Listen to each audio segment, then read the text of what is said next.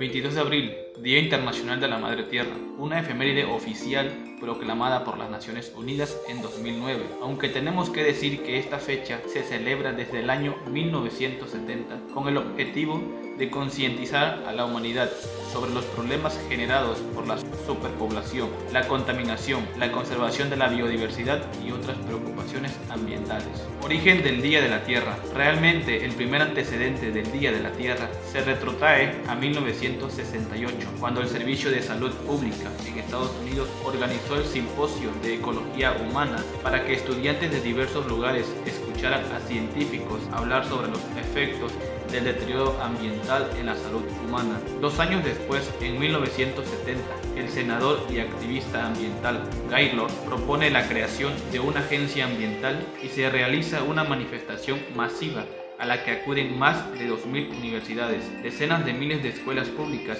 y centenares de comunidades. Esta presión social da sus resultados y el gobierno de los Estados Unidos creó la Agencia de Protección Ambiental y una serie de leyes destinadas a la protección del medio ambiente. En 1972 se celebró la primera conferencia internacional sobre el medio ambiente, la Cumbre de la Tierra de Estocolmo, cuyo objetivo fue sensibilizar a los líderes mundiales sobre la magnitud de los problemas ambientales. Actuaciones importantes a lo largo de la historia. Las playas son las grandes perjudicadas de la contaminación.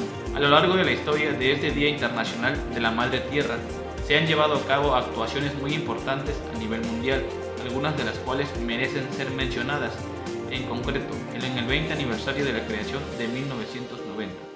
En Asia, alpinistas chinos, soviéticos y estadounidenses formaron un equipo para recolectar basura dejada en el monte Everest por anteriores expediciones, reuniendo más de 2 toneladas. En Francia, los participantes formaron una cadena humana a lo largo del río Loira, alcanzando unos 800 kilómetros de longitud, con el propósito de honrar uno de los últimos ríos limpios de Europa. Unas 5.000 personas en Italia bloquearon carreteras como protesta por la contaminación producida por los automóviles. En Haití se declaró oficial el Día de la Tierra como un festivo nacional. Alrededor de 10.000 estudiantes participaron en una campaña de limpieza en Jordania. Cerca de 35.000 ambientalistas japoneses se reunieron en la Isla de los Sueños, una isla artificial ubicada en la bahía de Tokio, construida con basura, con el propósito de establecer un centro de reciclaje temporal. Campeones de la Tierra. Puedes nominar a una persona o un grupo para el premio Campeones de la Tierra. Desde el año 2005, la ONU ha puesto en marcha el llamado Premio Campeones de la Tierra, a través del cual se reconoce la labor de personas o grupos que trabajan por el medio ambiente, que inspiran a otros y que defienden un futuro mejor para nuestro planeta. Se trata del máximo galardón medioambiental del mundo. ¿Cómo celebrar el Día Internacional de la Madre Tierra?